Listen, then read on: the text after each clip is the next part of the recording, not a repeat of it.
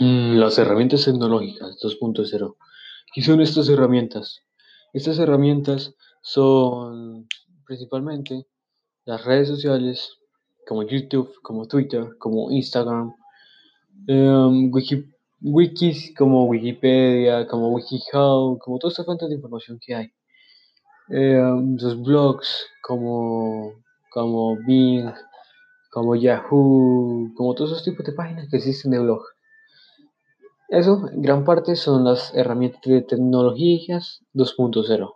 ¿Qué significan eso hoy en día? ¿Qué son para la historia de las herramientas de tecnología? Verdaderamente son muy buenas. ¿Por qué? Porque nos han ayudado a lo que es lo que busca este siglo XXI, unir a las masas. ¿De qué manera lo puede hacer esto?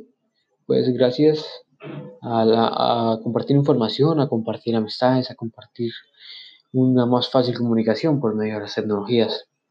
Créame, hoy en día es muy variado lo que es ver las herramientas tecnológicas y demuestran verdaderamente que ya hoy en día la unión es verdaderamente muy buena. La unión la tenemos a nuestra palma de la mano, aunque prácticamente no se comparte lo que es el factor sentimental, eh, donde se ve cara lo que transmite cada persona. Pero ciertamente se puede decir que las tecnologías 2.0, como su nombre dice, 2.0 son el siguiente salto generacional, son lo nuevo. Son esa capacidad que tenemos de hablar con nuestros amigos, con nuestras amigas, por medio de un celular, por medio de un mensaje de voz, por medio de una videollamada. Cosas que no se podían hacer antes y que hoy en día se pueden hacer.